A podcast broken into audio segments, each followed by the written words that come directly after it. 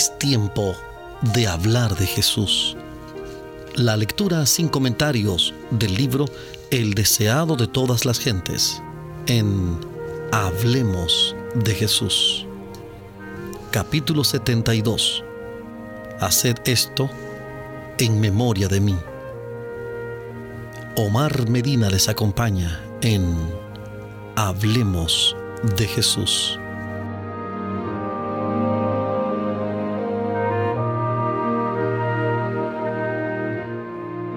El Señor Jesús, la noche que fue entregado, tomó pan y habiendo dado gracias, lo partió y dijo, Tomen, coman, esto es mi cuerpo que por ustedes es partido, hagan esto en memoria de mí. Asimismo tomó también la copa, después de haber cenado, diciendo, Esta copa es el nuevo pacto en mi sangre. Hagan esto todas las veces que bebieran en memoria de mí porque todas las veces que comieran este pan y bebieran esta copa, la muerte del Señor anuncian hasta que venga. Primera carta del apóstol Pablo a los Corintios capítulo 11 versículos 23 al 26. Primera de Corintios 11 23 al 26. Cristo se halla en el punto de transición entre dos sistemas y sus dos grandes fiestas respectivas. Él, el Cordero Inmaculado de Dios, estaba por presentarse como ofrenda por el pecado y así acabaría con el sistema de figuras y ceremonias que durante cuatro mil años había anunciado su muerte. Mientras comía la Pascua con sus discípulos, instituyó en su lugar el rito que había de conmemorar su gran sacrificio. La fiesta nacional de los judíos iba a desaparecer para siempre. El servicio que Cristo establecía había de ser observado por sus discípulos en todos los países y a través de todos los siglos. La Pascua fue ordenada como conmemoración del libramiento de Israel de la servidumbre egipcia. Dios había indicado que año tras año, cuando los hijos preguntasen el significado de este rito, se les repitiese la historia. Así habría de mantenerse fresca en la memoria de todos aquella maravillosa liberación. El rito de la Cena del Señor fue dado para conmemorar la gran liberación obrada como resultado de la muerte de Cristo. Este rito ha de celebrarse hasta que Él venga por segunda vez con poder y gloria. Es el medio por el cual ha de mantenerse fresco nuestra mente el recuerdo de su gran obra en favor nuestro. En ocasión de su liberación de Egipto, los hijos de Israel comieron la cena de Pascua de pie, con los lomos ceñidos, con el bordón en la mano, listos para el viaje. La manera en que celebraban este rito armonizaba con su condición, porque estaban por ser arrojados del país de Egipto e iban a empezar un viaje penoso y difícil a través del desierto. Pero en el tiempo de Cristo las condiciones habían cambiado. Ya no estaban por ser arrojados de un país extraño, sino que moraban en su propia tierra. En armonía con el reposo que les había sido dado, el pueblo tomaba entonces la cena pascual en posición recostada. Se colocaban canapés en derredor de la mesa y los huéspedes descansaban en ellos, apoyándose en el brazo izquierdo y teniendo la mano derecha libre para manejar la comida.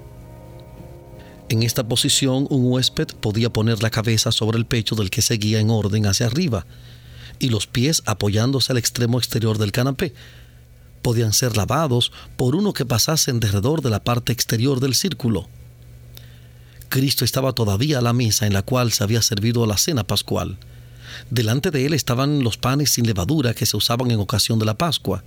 El vino de la Pascua, exento de toda fermentación, estaba sobre la mesa. Estos emblemas empleó Cristo para representar su propio sacrificio sin mácula. Nada que fuese corrompido por la fermentación, símbolo de pecado y muerte, podía representar al Cordero sin mancha y sin contaminación. Primera de Pedro 1.19. Primera de Pedro 1.19. Y comiendo ellos, tomó Jesús el pan y bendijo y lo partió, y dio a sus discípulos y dijo, Tomen, coman, esto es mi cuerpo. Y tomando el vaso y hechas gracias, les dio diciendo, beban de él todos, porque esto es mi sangre del nuevo pacto, la cual es derramada por muchos para remisión de los pecados. Y les digo que desde ahora no beberé más de este fruto de la vid, hasta aquel día cuando lo tengo de beber nuevo con ustedes en el reino de mi Padre. El traidor Judas estaba presente en el servicio sacramental.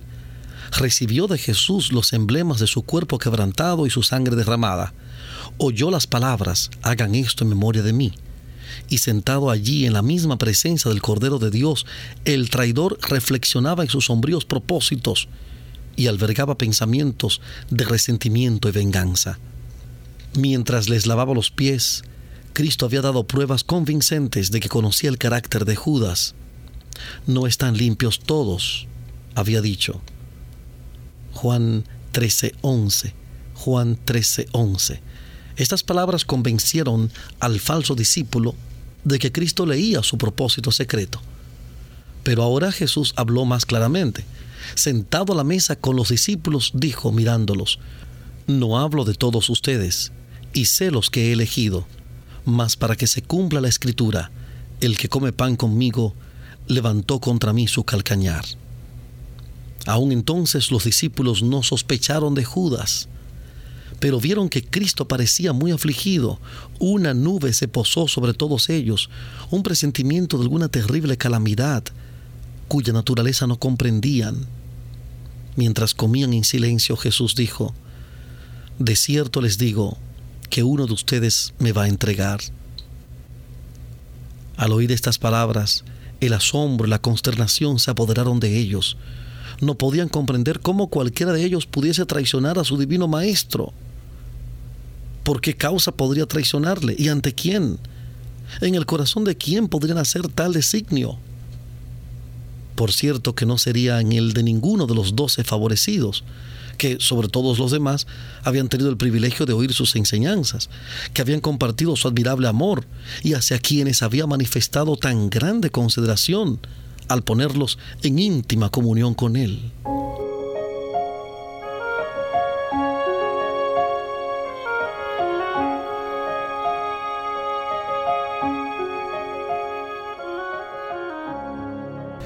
Estamos presentando la lectura sin comentarios del capítulo 72 del libro El deseado de todas las gentes. Capítulo 72. Haced esto en memoria de mí.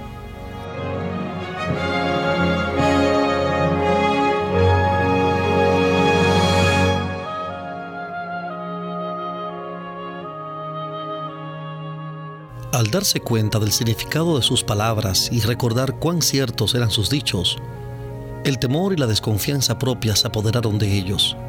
Comenzaron a escudriñar su propio corazón para ver si albergaba algún pensamiento contra su maestro. Con la más dolorosa emoción, uno tras otro preguntó, ¿Soy yo, Señor? Pero Judas guardaba silencio. Al fin, Juan, con profunda angustia, preguntó, Señor, ¿quién es?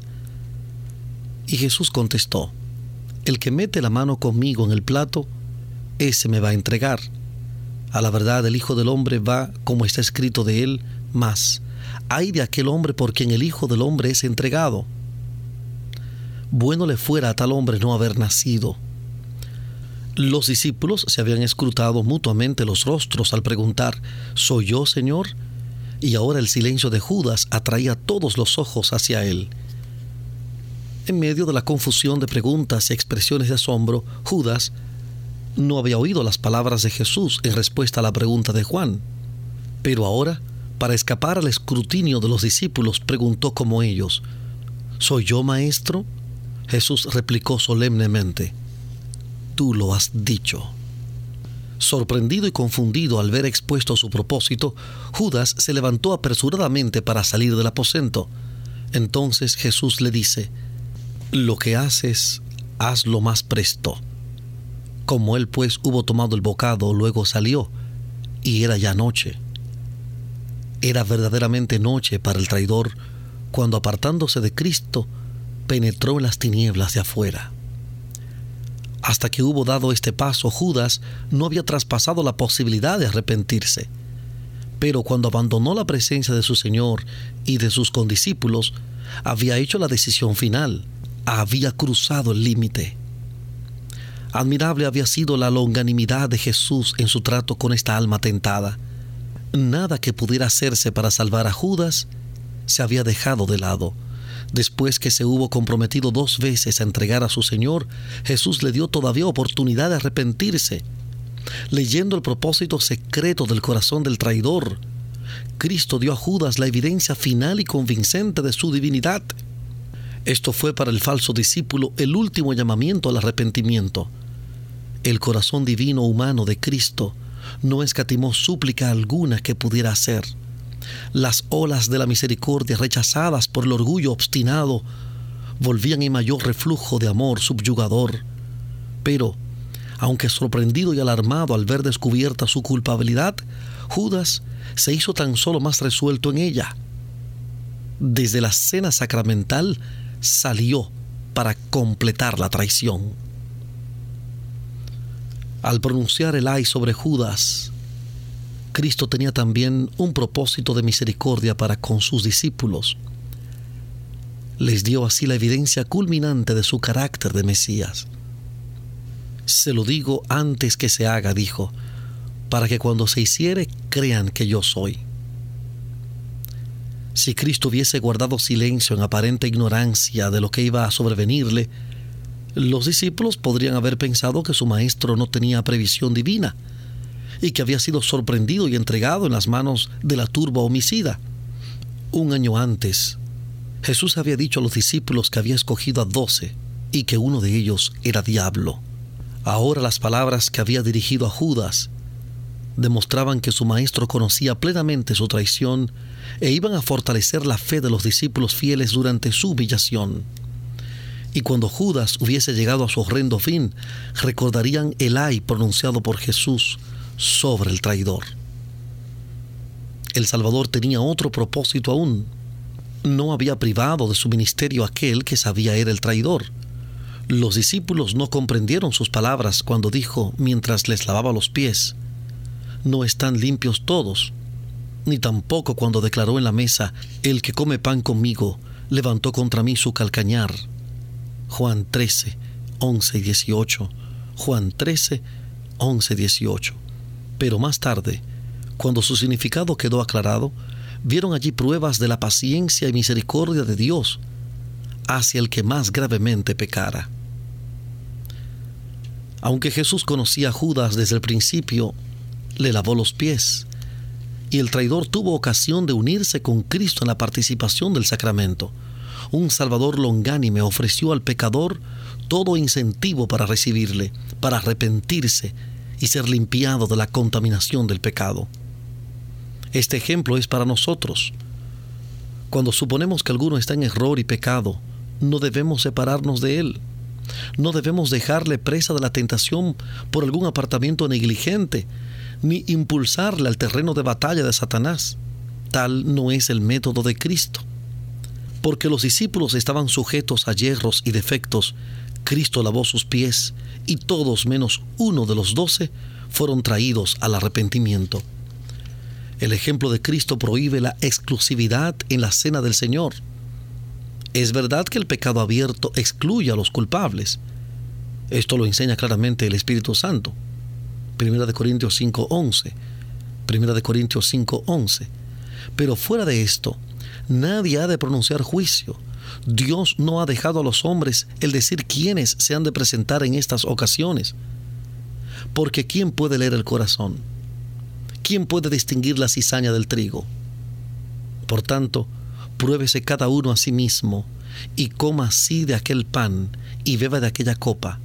Porque cualquiera que comiere este pan o bebiere esta copa del Señor indignamente, será culpado del cuerpo y de la sangre del Señor. El que come y bebe indignamente, juicio come y bebe para sí, no discerniendo el cuerpo del Señor. Primera de Corintios, capítulo 11, versículos 28, 27 y 29. Primera de Corintios 11, 28, 27 y 29.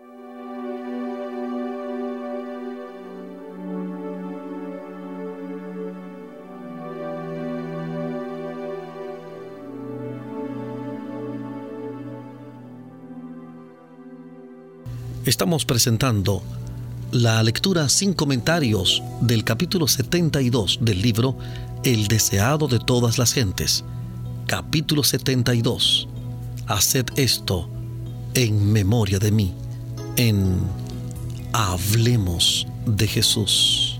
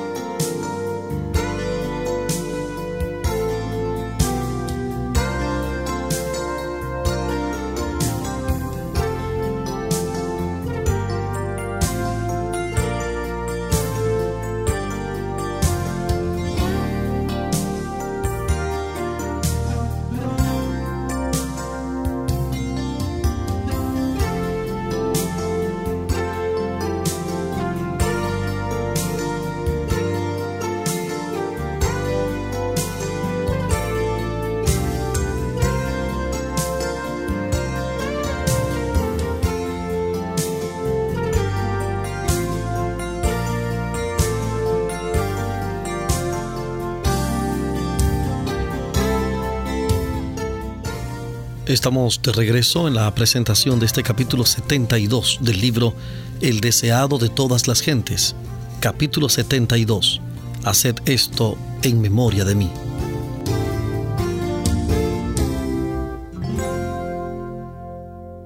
Cuando los creyentes se congregan para celebrar los ritos, están presentes mensajeros invisibles para los ojos humanos. Puede haber un Judas en el grupo, y en tal caso hay allí mensajeros del príncipe de las tinieblas, porque ellos acompañan a todos los que se niegan a ser dirigidos por el Espíritu Santo. Los ángeles celestiales están también presentes. Estos visitantes invisibles están presentes en toda ocasión tal. Pueden entrar en el grupo personas que no son de todo corazón siervos de la verdad y la santidad, pero que desean tomar parte en el rito. No debe prohibírseles. Hay testigos que estuvieron presentes cuando Jesús lavó los pies de los discípulos y de Judas. Hay ojos más que humanos que contemplan la escena. Por el Espíritu Santo Cristo está allí para poner el sello a su propio rito. Está allí para convencer y enternecer el corazón. Ni una mirada, ni un pensamiento de constricción escapa a su atención. Él aguarda al arrepentido y contrito de corazón todas las cosas están listas para la recepción de aquella alma. El que lavó los pies de Judas anhela lavar de cada corazón la mancha del pecado. Nadie debe excluirse de la comunión porque esté presente alguna persona indigna. Cada discípulo está llamado a participar públicamente de ella y dar así testimonio de que acepta a Cristo como Salvador personal. Es en estas ocasiones designadas por Él mismo, cuando Cristo se encuentra con los suyos y los fortalece por su presencia. Corazones y manos indignos pueden administrar el rito, sin embargo, Cristo está allí para ministrar a sus hijos. Todos los que vienen con su fe fija en Él serán grandemente bendecidos. Todos los que descuidan estos momentos de privilegio divino sufrirán una pérdida. Acerca de ellos se puede decir con acierto, no están limpios todos. Al participar con sus discípulos del pan y del vino, Cristo se comprometió como su redentor. Les confió el nuevo pacto por medio del cual todos los que le reciben llegan a ser hijos de Dios, coherederos con Cristo. Por este pacto venía a ser suya toda bendición que el cielo podía conceder para esta vida y la venidera. Este pacto había de ser ratificado por la sangre de Cristo. La administración del sacramento había de recordar a los discípulos el sacrificio infinito hecho por cada uno de ellos como parte del gran conjunto de la humanidad caída. Pero el servicio de la comunión no había de ser una ocasión de tristeza. Tal no era su propósito. Mientras los discípulos del Señor se reúnen alrededor de su mesa, no han de recordar y lamentar sus faltas, no han de espaciarse en su experiencia religiosa pasada, haya sido esta elevada o deprimente, no han de recordar las divergencias existentes entre ellos y sus hermanos. El rito preparatorio ha abarcado todo esto. El examen propio, la confesión del pecado, la reconciliación de las divergencias, todo esto se ha hecho. Ahora han venido para encontrarse con Cristo. No han de permanecer en la sombra de la cruz, sino en su luz salvadora. Han de abrir el alma a los brillantes rayos del sol de justicia con corazones purificados por la preciosísima sangre de Cristo, en plena conciencia de su presencia, aunque invisible, han de oír sus palabras, la paz les dejo, mi paz les doy. No como el mundo la da, yo se la doy. Juan 14, 27. Juan 14, 27. Nuestro Señor dice, bajo la convicción del pecado, recuerden que yo morí por ustedes cuando sean oprimidos, perseguidos, afligidos por mi causa y la del Evangelio, recuerden mi amor, el cual fue tan grande que di mi vida por ustedes. Cuando sus deberes parezcan austeros y severos, y sus cargas demasiado pesadas, recuerden que por su causa soporté la cruz, menospreciando la vergüenza. Cuando su corazón se atemorice ante la penosa prueba, recuerden que su Redentor vive para interceder por ustedes. El rito de la comunión señala la segunda venida de Cristo. Estaba destinado a mantener esta esperanza viva en la mente de sus discípulos. En cualquier oportunidad en que se reuniesen para conmemorar su muerte, relataban cómo él tomando el vaso y hechas gracias les dio diciendo beban de él todos, porque esto es mi sangre del nuevo pacto, la cual es derramada por muchos para remisión de los pecados. Y les digo que desde ahora no beberé más de este fruto de la vid hasta que el día cuando lo tengo de beber nuevo con ustedes en el reino de mi Padre. En su tribulación hallaban consuelo en la esperanza del regreso de su Señor les era indeciblemente precioso el pensamiento todas las veces que comieran este pan y bebieran esta copa, la muerte del Señor anuncian hasta que venga. Primera de Corintios 11, 26. Primera de Corintios 11, 26. Estas son las cosas que nunca hemos de olvidar. El amor de Jesús, con su poder constrictivo, ha de mantenerse fresco en nuestra memoria.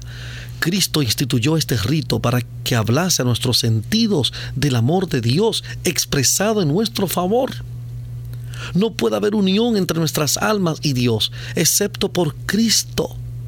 La unión y el amor entre hermanos deben ser cimentados y hechos eternos por el amor de Jesús. Y nada menos que la muerte de Cristo podía ser eficaz para nosotros este amor. Es únicamente por causa de su muerte por lo que nosotros podemos considerar con gozo su segunda venida. Su sacrificio es el centro de nuestra esperanza. En Él debemos fijar nuestra fe. Demasiado a menudo los ritos que señalan la humillación y los padecimientos de nuestro Señor son considerados como una forma. Fueron instituidos con un propósito. Nuestros sentidos necesitan ser vivificados para comprender el misterio de la piedad. Es patrimonio de todos comprender mucho mejor de lo que los comprendemos los sufrimientos expiatorios de Cristo. Como Moisés levantó la serpiente en el desierto, así el Hijo de Dios fue levantado, para que todo aquel que en él creyere no se pierda, sino que tenga vida eterna. Debemos mirar la cruz del Calvario, que sostiene a su Salvador moribundo. Nuestros intereses eternos exigen que manifestemos fe en Cristo.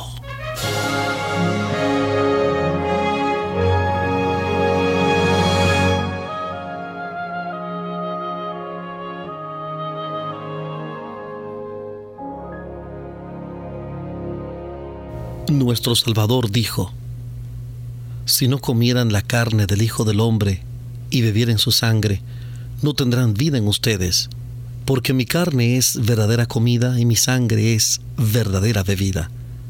Juan capítulo 6, versículos 53 y 55. Juan 6, 53, 55.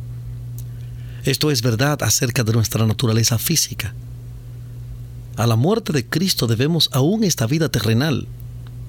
El pan que comemos ha sido comprado por su cuerpo quebrantado el agua que bebemos ha sido comprada por su sangre derramada.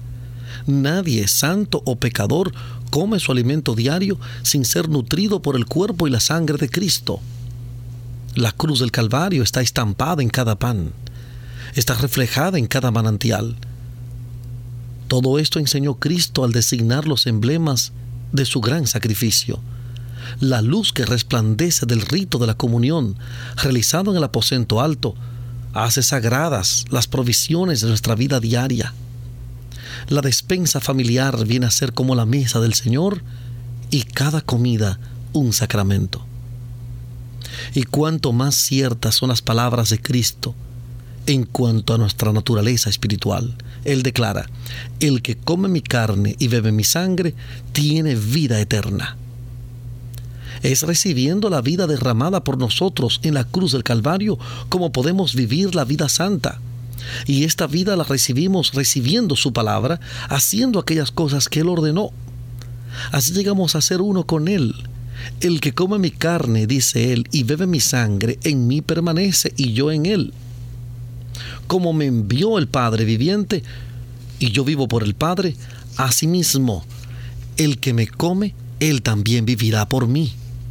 Juan capítulo 6, versículos 54, 56 y 57. Juan 6, 54, 56 y 57. Este pasaje se aplica a un sentido especial a la Santa Comunión. Mientras la fe contempla el gran sacrificio de nuestro Señor, el alma asimila la vida espiritual de Cristo y esa alma recibirá fuerza espiritual de cada comunión. El rito forma un eslabón viviente por el cual el creyente está ligado con Cristo y así con el Padre. En un sentido especial forma un vínculo entre Dios y los seres humanos que dependen de Él. Al recibir el pan y el vino que simbolizan el cuerpo quebrantado de Cristo y su sangre derramada, nos unimos imaginariamente a la escena de comunión del aposento alto. Pareceremos pasar por el huerto consagrado por la agonía de aquel que llevó los pecados del mundo presenciamos la lucha por la cual se obtuvo nuestra reconciliación con Dios. El Cristo crucificado es levantado entre nosotros. Contemplando al Redentor crucificado comprenderemos más plenamente la magnitud y el significado del sacrificio hecho por la majestad del cielo. El plan de salvación queda glorificado delante de nosotros y el pensamiento del Calvario despierta emociones vivas y sagradas en nuestro corazón. Habrá alabanza a Dios y al Cordero en nuestro corazón y en nuestros labios. Porque el orgullo y la adoración del yo no pueden florecer en el alma que mantiene frescas en su memoria las escenas del Calvario. Los pensamientos del que contempla el amor sin par del Salvador se elevarán, su corazón se purificará, su carácter se transformará, saldrá a ser una luz para el mundo, a reflejar en cierto grado este misterioso amor. Cuanto más contemplemos la cruz de Cristo, más plenamente adoptaremos el lenguaje del apóstol cuando dijo en Gálatas 6:14, Gálatas 6:14, lejos esté de mí gloriarme, sino en la cruz de nuestro Señor Jesucristo, por el cual el mundo me es crucificado a mí y yo al mundo.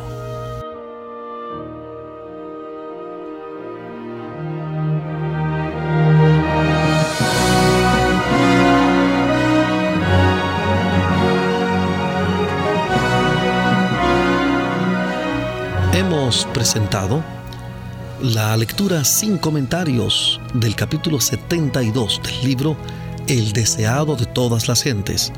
Capítulo 72. Haced esto en memoria de mí. En Hablemos de Jesús. Este capítulo está basado en el libro de Mateo capítulo 26, Marcos 14, Lucas 22 y Juan 13. Mateo 26, Marcos 14, Lucas 22 y Juan capítulo 13. Hablemos de Jesús. Omar Medina les agradece la fina gentileza de la atención dispensada. Que Dios les bendiga.